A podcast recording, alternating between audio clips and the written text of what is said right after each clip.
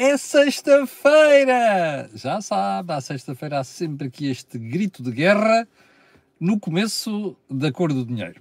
Neste caso, do dia 31 de março do ano da graça de 2023.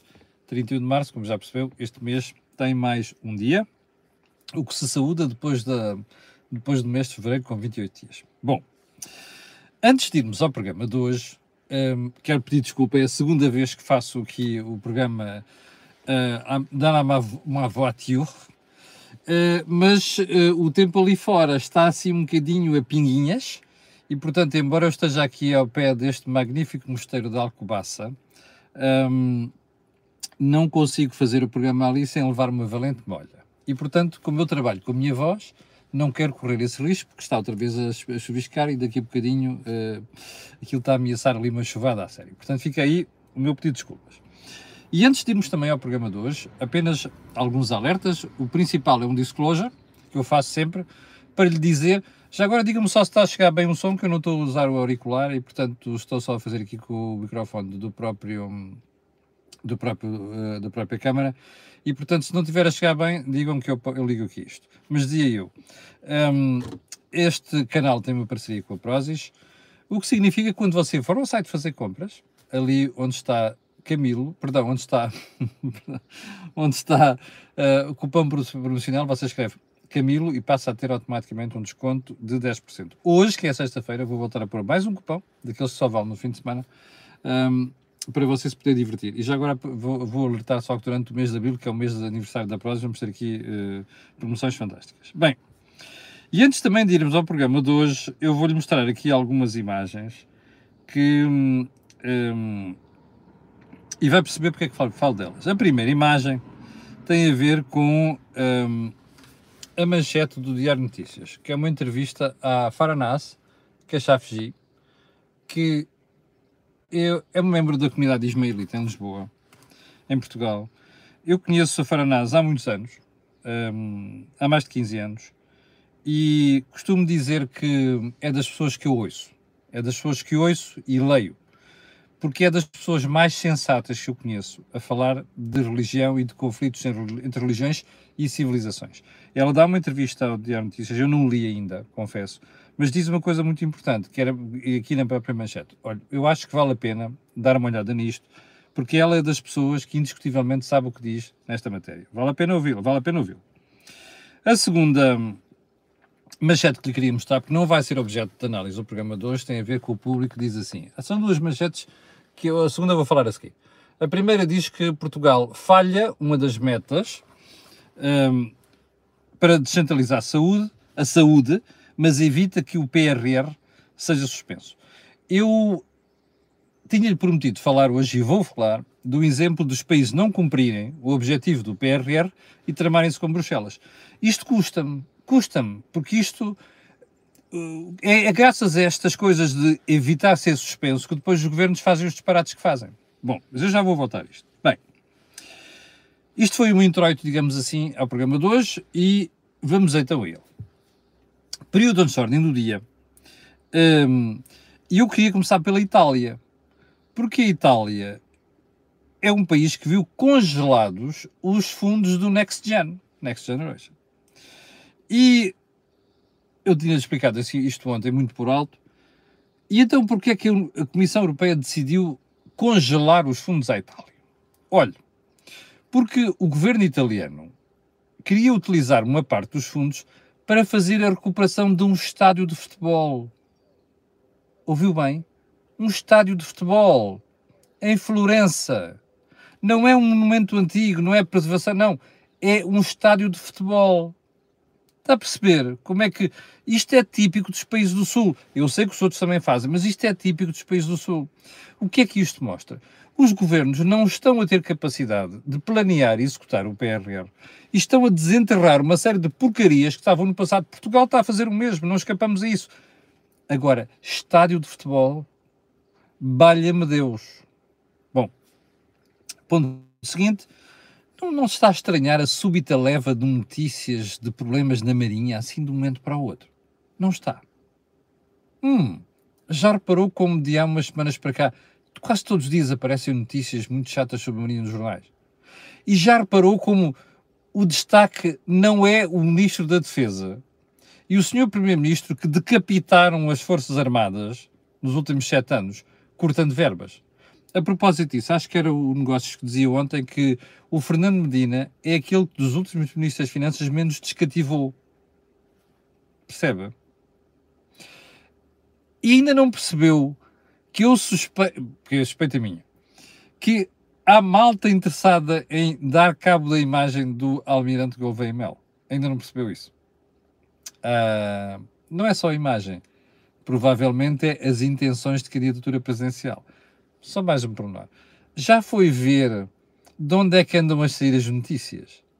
E as associações, e já perceberam onde é que estão as ligações políticas daquela marmelada? Eu sou daqueles que prefiro ver na presença da República um civil, mas também não sou ingênuo. Há alguém com vontade de assassinar a candidatura ou lá o que é as pretensões do Almirante Gouveia Mel. Só um estúpido não percebe isto. E já agora, olhe bem para os rapazes que estão, que se diz que estão uh, na rampa de candidatura presidencial e vá lá ver a quem é que isto dá jeito. Faites la liaison, ok? Bom, ponto seguinte. Ai, isto é tão, tão previsível este país. Bem, as traduções made in RTP, Rádio e Televisão de Portugal. Há vários dias que espectadores me mandam um excerto de um vídeo que é uma tradução do que está a dizer o ministro francês sobre as manifestações em França. E o ministro francês fala em extreme gauche, extrema esquerda, e a RTP tem nas legendas extrema-direita. Hum. Se fosse uma volta de 360 graus, eu percebia. A gente para no mesmo sítio. Isto é coisas separadas por 180 graus. Quem é que traduziu aquilo para a extrema-direita? Desculpe, isto é a descredibilização total de jornalismo. Acho eu. Convinha que alguém fosse lá corrigir aquilo e pedisse desculpa aos telespectadores. Bem. Ponto seguinte. Alguns beneficiários do PRR poderão ter, poderão ter de devolver verbas, disse Pedro Dominguinhos, que é o gestor do PRR. A sério?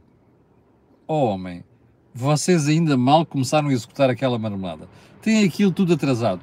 E já estão com conversas sobre devolução de verbas. Eu não tenho dúvida que vai haver. Agora, este senhor, se quer fazer notícia, devia especializar-se em dar notícias sobre a execução do PRR antes de mais. Não é? É pá, pode haver aí uns gajos que depois vão ter que devolver aqui a massa, pá. É para quê? Para ver se cala aí o país? Pá, francamente. Bom, Donald Trump foi acusado pela justiça americana, vai haver muito charivari aí, e a pergunta que tem que se fazer é, favorece a campanha ou não? Dele, não sei. Mas uma coisa sei, a justiça tem que ser imune a estas coisas. Portanto, aquilo é o DA, aquilo é o Ministério Público americano deixei a malta trabalhar. Sendo certo uma coisa, este tipo aqui é um buçal, como vocês sabem. Trump, Bolsonaro, é um buçal, é um energúmeno.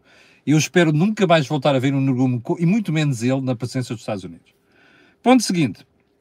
Expectativa quanto à inflação de março em Portugal, vai ser divulgada hoje. Um pouco pela Europa já começou a ser divulgada. Ontem em Espanha, vou-lhe mostrar, há uma quebra grande do IPC geral, mas olhe só, olhe só para a inflação subjacente. A inflação geral está aqui, uh, quase vermelho, e agora aqui a subjacente. Baixou apenas uma décima e está ali nos 7,5%. Sabe o que é que isto quer dizer? Pois é, que os elementos, elementos menos voláteis do IPC continuam muito elevados. Sabe o que é que isto quer dizer? Procura muito elevada. Sabe o que é que isto quer dizer? Liquidez a mais mercado. Sabe o que é que isto quer dizer? O BCE olha para aquilo e diz assim: não, não podemos parar. Acho eu. Ok? Sigamos para bingo hoje é sexta-feira. Eu ainda vou trabalhar bastante por aqui hoje. Bom, eu vou deixar para outro dia o facto de Portugal ter sido apanhado. Eu divulguei-lhe o gráfico aqui há umas semanas, uh, até nem sei se tenho aqui à mão agora, um, mas divulguei-lhe aqui o gráfico há semanas do comportamento da, do PIB per capita, per capita de Portugal, que neste momento está. Ah, está aqui o gráficozinho. Então vamos lá. Está aqui o gráfico. Portugal foi apanhado uh, isto é de um jornal espanhol, já não me recordo qual é que é, pela Hungria e agora pela Roménia no PIB per capita. Mas eu vou deixar essa marmelada para outro dia, porque hoje temos aqui muito mais coisas. Já agora só uma coisa, agradeçam ao Dr. António Costa, ok? Isto é, este resultado é a imagem dos governos do Dr. António Costa. Isto foi a grande conquista dele, ok? Não tínhamos dúvidas. Mas voltaremos a isto. Bom, eu vou voltar a uma, uma, um assunto de ontem que foi a entrevista do Dr. Mário Centeno à Lusa. E porque houve pessoas que me escreveram, questionaram e até disseram que eu tinha sido muito simpático. E eu acho que fui. Fui olhar para aquilo e fui. Então vamos regressar a uma coisa. O que o Mário Centeno diz ali, uma certa altura, é o seguinte: casa da responsabilidade social, como eu lhe disse ontem, não é tarefa do Banco Central. Diz assim: Ah, as empresas deviam fazer agora como fizeram durante a pandemia. Assumiram a parte da responsabilidade em prol da sociedade, não sei quantos. Bom, já lhe expliquei aqui ontem que as empresas não têm que fazer este papel. Podem ter feito uma vez, não têm que estar a fazer sistematicamente. Isso é papel do Estado. Mas o que é que é mais grave no que diz Mário Centeno? Diz assim: é que aquilo que o Estado está a gastar em apoios sociais agora não teria de gastar se fossem as empresas a dar umas benesses aos trabalhadores. Ou então, se não subissem os preços. Epá, peraí. Como, como assim? Então, as empresas têm que sacrificar, não sobem preços, embora os preços lá fora estejam a subir, para garantir que o Estado poupa na despesa. Epá, eu, como disse ontem, eu acho que Mário Centeno está, está no sítio errado. Ele não devia ser banqueiro central, devia ser governante. Mas pior do que isso, é que, como você vê, as empresas são sovadas todos os meses com, com contribuições para a Segurança Social e, e outros impostos e ainda vão ter de buscar uma. Tem, de, vão ter de não subir os preços para o Estado não gastar. Bom, então eu vou dar um recado ao Mário Centeno. Eu não sei se o Mário Centeno viu a manchete do Jornal Económico de hoje. Olha aqui. O Estado a injetar por mês. Lembra-se que eu tinha dito aqui que o ECO disse aqui há umas semanas que eram 10 milhões de euros por mês na EFASEC. Não. Diz o Jornal Económico que o Estado injeta por mês 14 milhões de euros na EFASEC. Ouviu bem? 14 milhões de euros. Oh, Mário Centeno, eu sei que isto chega a ele. E como eu trato por tu. Oh, Mário Centeno, põe os olhos nisto. Em vez de David dar recados idiotas às empresas, poupar é nisto. Eu vou recordar. Sabe porquê é que o Estado nacionalizou a IFASEC? Por causa dos credores da IFASEC. Não há, não há razão nenhuma para estarmos a meter 15 milhões de euros por mês numa empresa. Percebeu?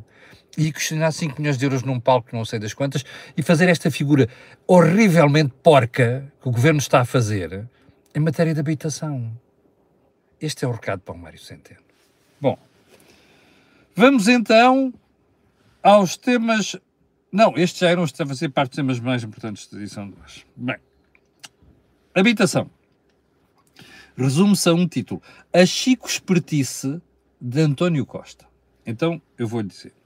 Ah, não, a gente vai manter tudo. Isto depois vai para parlamentos, tipos lá que uh, negociem.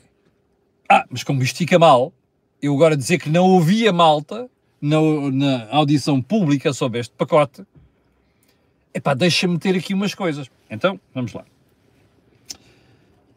Só vão para arrendamento coercivo os imóveis que estejam em situação de voluta há mais de dois anos e não há um ano, como na primeira versão. Faz grande diferença? Não faz grande. Sejamos honestos. As autarquias que não avancem para o novo regime perdem aquele agravamento da taxa de IMI que podem impor sobre as coisas. Estilo. Opa, isto fica nas vossas mãos, hein, das autarquias. Mas olha, estás a ver aqui este pau? Levas com ele na cabeça, se não fizeres. Hum. Para um, eu ia dizer um fenómeno feio, não posso, que é para Primeiro-Ministro. Portanto, para um, pontos, três pontos reticências que passa a vida a dizer que respeita tudo e todos as autarquias, isto é de rir. Ah, só uma coisa. Ah, o Estado depois disse o seguinte. Ah, mas espera aí, isto. Ah, só uma coisa. Estas medidas só se aplicam às zonas que não são de pressão urbanística. Tudo quando seja zonas fora disto, está tudo bem. Pois, o problema é que o problema está essencialmente nas grandes eh, metrópoles. Lisboa, Porto. Porquê? porque foi precisamente aí onde o Estado devia ter feito alguma coisa e não fez porra nenhuma. Está a perceber? Portanto, está a ver, isto é confissão de fracasso do Estado. Ou melhor, de António Costa. Bem, Mas, atenção, as autarquias podem fazer o que quiserem. Mas se por acaso não avançarem com o arrendamento coercivo, têm dois anos para pôr isto no mercado, dois anos. Se não recuperação urbana ou que o parta, que eu não sei muito bem o que é que anda a fazer, estes gajos vão lá e sobrepõem-se às câmaras e podem ser eles obrigar a fazer aquilo. Desculpa, onde é que está o respeito das autarquias? Isto é o respeito a António Costa. Já conhecemos, certo? Isto é uma sacanice de todo o tamanho. Eu tenho a sensação que nós vivemos num país de gente muito branda. Tenho a certeza que se alguém fizesse isto em Espanha ou em França, o primeiro-ministro já não saía à rua sem unidade especial de polícia atrás dele. Ouviu bem? A unidade especial de polícia. Nós vivemos num país muito brando. Porque um primeiro-ministro que faz isto, garanto-lhe uma coisa, num país a sério, não punha os pés na rua sem guarda-costas a sério. Percebe? Isto é uma falta de respeito total para com os cidadãos, para com autarquias e para com o mercado. Não sei se percebeu a mensagem. Bom. Ah, não me venham dizer que eu estou a incitar à violência. Nada disso, ok? Nada disso.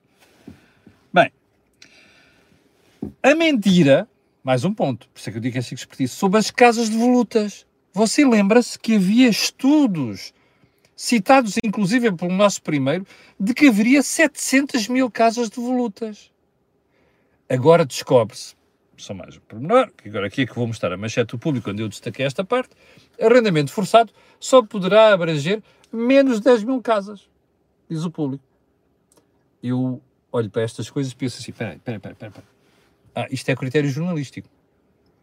Men só menos de 10 mil casas, como se fosse pouco.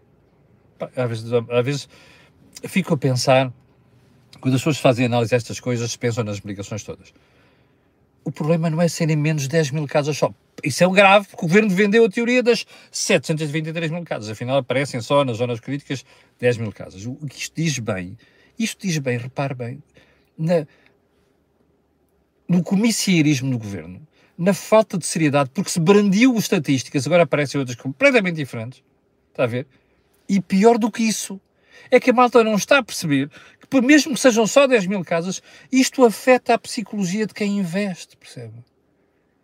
Eu digo-lhe com honestidade e transparência neste momento que eu conheço, e estou para dizer isto há semanas, eu conheço uma série de investimentos imobiliários que pararam.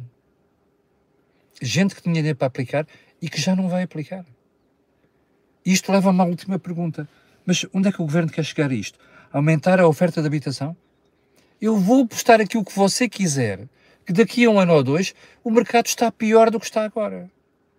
Porque esta figurinha está borrada de medo, porque percebeu a insatisfação social que vai para aí, que ele não sabe, ele não sabe governar, ele não sabe governar sem dinheiro. Ele não sabe governar sem facilidades. Não sabe. Isto é António Costa. E, portanto, viu agora esta contestação social toda, que eu reconheci ontem numa entrevista à televisão, salvo erro à, à SIC, e está borrado de medo. E, portanto, agora vem com esta conversa para aplacar a malta, dizer, pá, estão a ver a culpa. A culpa nunca é dele, percebe? Nunca é deste tipo. A culpa é de todos, até do cão dele, for preciso. Me dizem que ele passeia lá ao pé da minha casa, em Benfica. A culpa há de ser do cão um dia, nunca há de ser dele. A culpa é sempre dos outros. Isto é António Costa Vintage. Bom.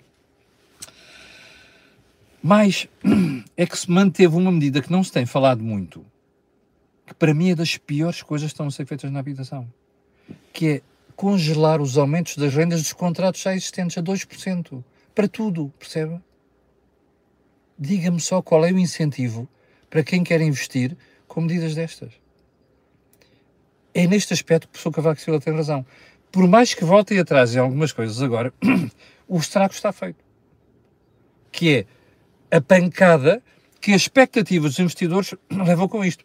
Mais, houve um espectador que me escrevia ontem à assim: pá, você não seja muito duro com António Costa, porque o tipo fez até uma coisa boa, diz que para os contratos de, um, de renda acessível ou contratos muito longos com rendas controladas, um, o, o, o, a taxa de IRS pode descer de 28% para 5%.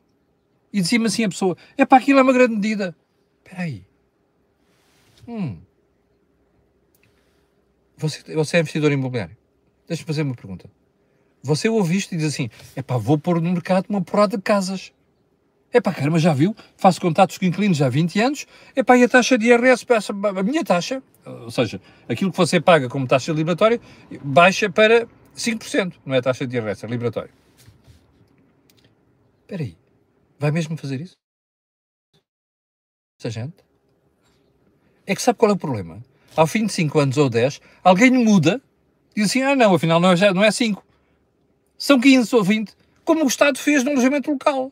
Percebe? Primeiro encorajou, nomeadamente em zonas histórias, para recuperar. E depois disse assim: não, agora tiramos os benefícios de todos os. Repare, isto é Portugal. Isto é normal, é corrente. Portanto, você está disposto a correr esse risco? Olha, eu não estou.